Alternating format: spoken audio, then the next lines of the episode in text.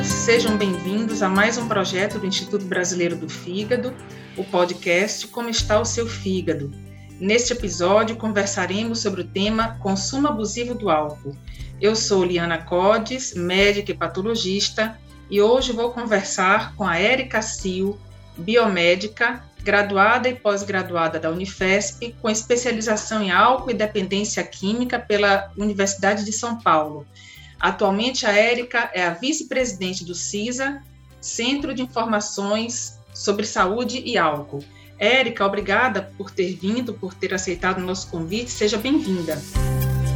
Obrigada, Liana. Um prazer estar aqui com vocês. E para mim é um prazer estar trabalhando em parceria com o CISA. Érica, como é o consumo de bebida alcoólica do brasileiro? Qual é o tipo de bebida mais consumida e como é o padrão de consumo do brasileiro?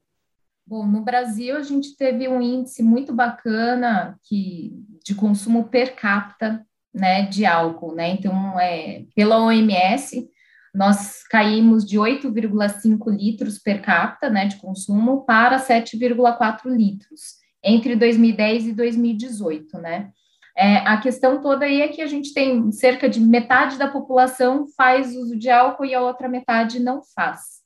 Dentre esses que fazem o consumo de bebida, é, quase 62% consome cerveja, né? Ou 34 destilados e cerca de 3% de bebida de vinho, né? Hum, e a pessoa é mais ou menos assim, assim o perfil de consumo, né? Agora, Isso. o grande problema é esse consumo pesado que as pessoas às vezes fazem, né? É, porque a pessoa às vezes tem a ideia de que não bebe uísque ou cachaça, toma só uma cervejinha e acha que com isso fica protegida do dano relacionado ao álcool. Acho que é importante a gente lembrar aqui que, a depender da forma como essa bebida seja consumida, ela pode também gerar o dano, né? Então, quais são os drinks? O que, é que a gente chama de drink? E qual é a quantidade de álcool que cada um deles representa? É, a cerveja, o vinho? Muito importante a gente trazer esse conceito mesmo, Liana, que as pessoas, às vezes, elas não sabem o que é uma dose de bebida alcoólica, né? Então, no Brasil, a gente estipula que seja cerca de 14 gramas de álcool puro, que significa o quê? É o consumo de uma lata de cerveja com cerca de 5% de teor alcoólico, ou uma taça de vinho, aí cerca de 150 ml, com cerca de 12% de álcool, que é o, é o mesmo teor, é a mesma quantidade de álcool que tem numa dose de bebida destilada, aí vodka, whisky, cachaça, gin, que agora está na moda, né? Então, cerca de 45 ml de bebida destilada. Então, a gente tem essa equivalência de dose padrão, né? Então, uma lata de cerveja uma taça de vinho ou uma dose de cerca de 45 ml de destilado, né? E as pessoas elas têm esse equívoco de achar que, ah, não, eu estou bebendo é, uma, um, uma cerveja, não tem problema, mas tem o mesmo problema que uma dose de destilado, né? Quando a gente vai para essa é, equivalência de é, gramas de álcool puro, né? E o problema é tá nesse, gente... como que as pessoas bebem, né, Liana? Acho que é a questão é. do o, a quantidade que se bebe e a frequência que se bebe, né? Então, a gente tem um, no Brasil um problema que é o que a gente chama de consumo abusivo de álcool, né? O beber pesado episódico, quando as pessoas bebem, aí homens, é, cinco ou mais doses em uma ocasião, e as mulheres, quatro ou mais doses de bebida alcoólica em uma mesma ocasião, né? Que é o que traz mais risco à saúde como um todo. É, então, assim, a pessoa que tem esse padrão de consumo é ocasional só no fim de semana também tem risco, né? Às vezes eles acham que por ter, terem passado a semana toda sem beber não levam em consideração esse padrão de risco do fim de semana, né?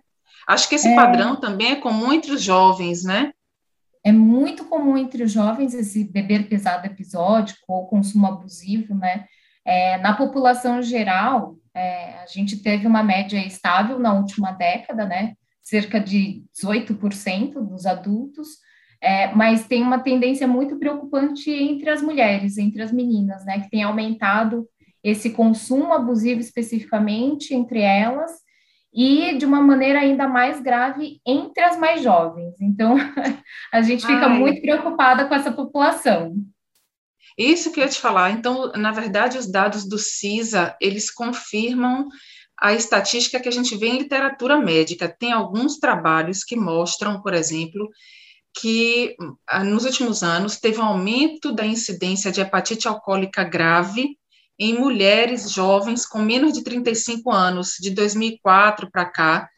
Nos Estados Unidos, por exemplo, aumentou o número de internações com hepatite alcoólica grave nessas mulheres com menos de 35 anos e, às vezes, também mulheres com sobrepeso.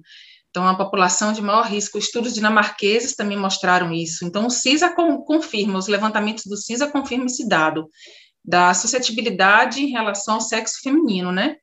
Sim, confirmamos não só essa suscetibilidade, mas também esse, esse padrão de consumo abusivo entre elas vai trazer, com certeza, outras consequências, né? Então, aqui no Brasil, a gente já vê um aumento também do número de internações atribuíveis ao álcool entre as mulheres aí aumentando, né? Então, é, acho que é um alerta mundial como um todo, mas aqui no Brasil é, a gente precisa reforçar, especialmente entre as mais jovens, né? Interessante. E em relação à pandemia, você acha que a pandemia piorou o cenário em relação ao consumo de álcool? Olha, tem vários estudos, Liana, mostrando que tem aí um, um aumento de consumo de álcool, especialmente entre uma população que está mais com, com a saúde mental um pouco mais fragilizada.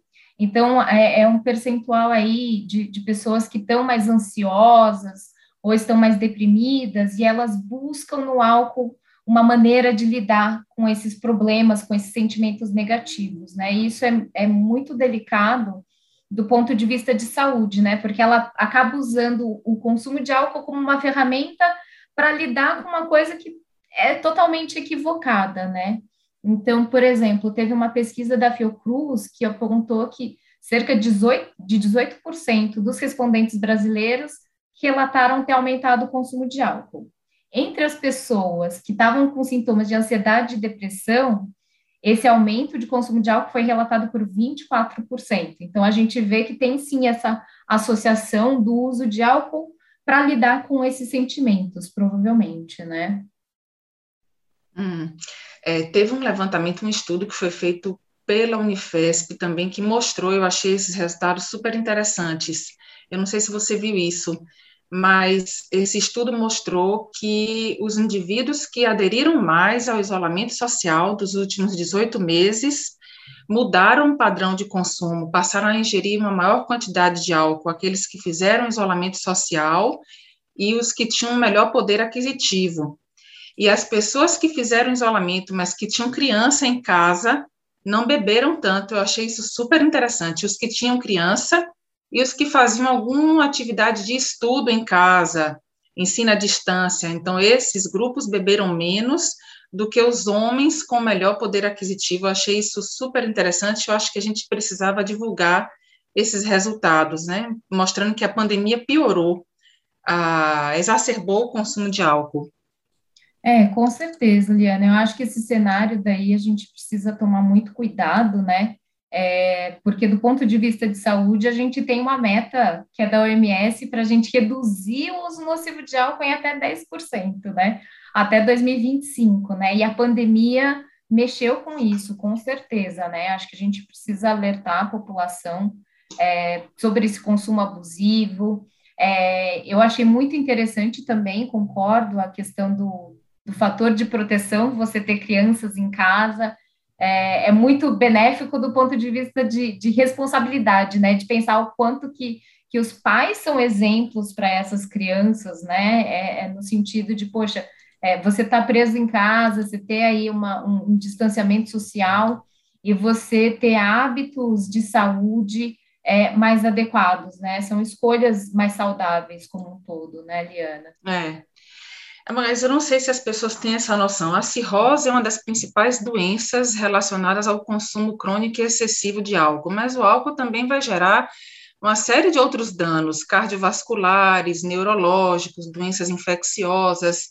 O álcool aumenta o risco de câncer, sem falar dos riscos de trauma, acidente automobilístico, a violência doméstica, né, violência interpessoal. Mas você tem a impressão de que as pessoas têm essa noção dessa importância? Eu acho que não tanto, Liana, e tanto é que um dos objetivos do CISA é justamente trazer para a população esse alerta, né, com relação ao, ao uso nocivo de álcool, né, então, como você mesma falou, foi elencando, são várias consequências atreladas a esse consumo de abusivo de álcool, né, então, é, são mais, pela OMS, são mais de 200 tipos de doenças e lesões associadas ao, ao álcool, né, e, e, eu acho que assim a população muitas vezes elas têm o, o, a impressão de que ah, o problema do uso de álcool é só quando você tem uma dependência de álcool, o que é muito equivocado, ou, ou, ou achar que ah, só vai ter problema é, com, com álcool quem tem cirrose hepática, mas até você chegar numa cirrose hepática, você tem também outras, outros prejuízos hepáticos, e além disso, todas essas outras questões, tanto de, de em curto prazo, né? que você tem os acidentes, você tem brigas, violência doméstica, é, até mesmo ressaca, blackout alcoólico, que as pessoas relevam muito, né? São consequências negativas do, do consumo de bebidas, né? E as pessoas, às vezes, elas é, parecem que não têm essa percepção mesmo do curto prazo, você tem consequências já, e em longo prazo tem também inúmeras outras, né? Não é só a dependência, ou só a cirrose hepática, né, Liana? O que, que você acha? É, Tem essa é, também, também? Isso é. O problema, assim, é que a doença hepática, na fase inicial, ela é assintomática, ela é silenciosa. Então, isso é, na verdade, uma armadilha, porque a pessoa pode ser um bebedor pesado, já ter um comprometimento hepático importante e não ter sintoma. Começa com esteatose, que é a gordura no fígado, depois ela evolui com um processo de inflamação no tecido hepático, daí vai aumentar as enzimas, TGO, TGP, a gama-GT, mas nessa fase, com alteração bioquímica, muitas vezes a pessoa não sente nada. E aí, a depender de fatores genéticos, ambientais, é que o paciente ou o indivíduo pode evoluir com a fibrose hepática mais importante, e ao longo do tempo evoluir para uma cirrose com a perda de função do fígado e às vezes o aparecimento de câncer e até uma possível necessidade do transplante. Mas essa evolução dura muitos anos e no início a pessoa não sente nada. Então, eu acho que é uma das coisas também importantes para a gente destacar a necessidade para quem bebe frequentemente uma quantidade importante de se fazer um check-up preventivo, né? É, é eu acho importante. que a, a palavra a palavra-chave realmente é prevenção, né, Liana? porque acho que como essa, essa questão toda é, é, muito silenciosa, né? Você não pode se dar o luxo de, de esperar ter um sintoma mais grave para daí você é, verificar se tem alguma doença ou alguma evolução aí, algum prejuízo, né, Liana? É. E outra coisa importante é que a gente fala do consumo de segurança, o consumo de segurança é válido para quem não tem problema no fígado. Porque para uma pessoa que tem, por exemplo, uma hepatite C ou uma outra doença associada, outra condição crônica, o que a gente precisa insistir é na, no não consumo, né, e não consumir, para não se associarem os fatores, né, um vírus uhum. ou uma doença metabólica, que aí se associa ao consumo excessivo de álcool, na realidade, esses pacientes que têm fatores combinados vão evoluir de uma maneira mais acelerada, a evolução vai ser mais rápida da fibrose né? É importante isso. E lembrar também assim que tem fatores individuais que vão interferir nesse processo, né? Com certeza, Liana. Eu acho que essa questão da gente enfatizar condições de álcool zero, né, são importantes. Então, não só quando você tem algum tipo de, de predisposição para alguma doença hepática ou qualquer outra doença que seja influenciada pelo uso de álcool, mas a gente também sempre reforça a questão de é, crianças e adolescentes não devem beber qualquer quantidade, gestantes, é, mesmo é, se você vai dirigir automóvel ou se você vai fazer uso de algum medicamento que, que pode interagir com álcool, até mesmo quando a pessoa já não consegue mais controlar o seu uso, a gente fala condição de álcool zero, né? Acho que essa questão do, do consumo de álcool, muitas vezes ele é já como se como se fosse naturalizado, né? Então as pessoas acham que é comum, que é normal, mas que as pessoas devem sim prestar atenção a esse consumo de álcool e essas predisposições, né? Eu acho que a prevenção é muito importante, né? E às vezes a gente parece ser tão taxativo de álcool zero, mas é porque realmente as pesquisas mostram isso, né, Liana? É, exato, eu acho que duas coisas, assim, é difícil quantificar, o dado do consumo tende a ser subnotificado pelo próprio indivíduo, vai numa consulta, ele tende a informar uma quantidade menor do que, que ele bebe realmente, essa quantificação é difícil, e a questão da gente ressaltar a importância da abstinência se tem algum problema. Então, às vezes, a gente vê um paciente, por exemplo, que chega perto do carnaval. Ah, mas você está me pedindo para não beber, está chegando aí o carnaval. Tem isso, as, as questões culturais né, são difíceis, na verdade, de manter uma a ausência do consumo a depender da condição, né? E eu vi uma coisa interessante que me chamou a atenção no Instagram do CISA, vocês fizeram um levantamento recente, mostraram que a principal causa de morte atribuída ao álcool é a cirrose, mas que existe uma diferença em relação aos estados brasileiros, né? Tem estados que têm dados mais importantes do que outros. Eu achei isso também interessante. O Ceará, por exemplo, Sergipe, são estados que têm um, uma estatística pior, não é? É, a, é interessante trazer todo esse panorama que nós levantamos como CISA, é, é, é álcool e a saúde dos brasileiros, Panorama 2021, essa publicação. Está disponível no nosso site gratuitamente para quem quiser fazer o download, e, e traz exatamente isso, Liana, como que a gente consegue ver estado a estado o, as consequências do uso nocivo de álcool, né? Então, é, a questão da cirrose hepática chamou muito atenção por ser a principal causa no Brasil como um todo, né? Então, é, nossas mensagens de alerta é, foram direcionadas assim para essa questão de saúde. É, a parceria com o Ibrafig foi fortalecida ainda mais, né? E, e eu acho que é isso. A mensagem tem que ser sempre de prevenção, né? é, sempre a questão de fazer o check-up, a questão do, de, de, diminuir esse consumo de álcool, é, né, a, a, questão de você manter a abstinência em determinadas circunstâncias, né, mesmo que, que a gente tenha que, entre aspas, combater um pouco o ambiente cultural, é importante que a pessoa saiba e reconheça que a saúde dela deve vir em primeiro lugar, né? É, na sua experiência, o que é que você acha que pode dar certo no tratamento da dependência? O que é que funciona? Olha, funciona muito ter uma rede de apoio, né? Então, é, a questão de familiares, amigos, per sempre percebem antecipadamente quando tem um problema.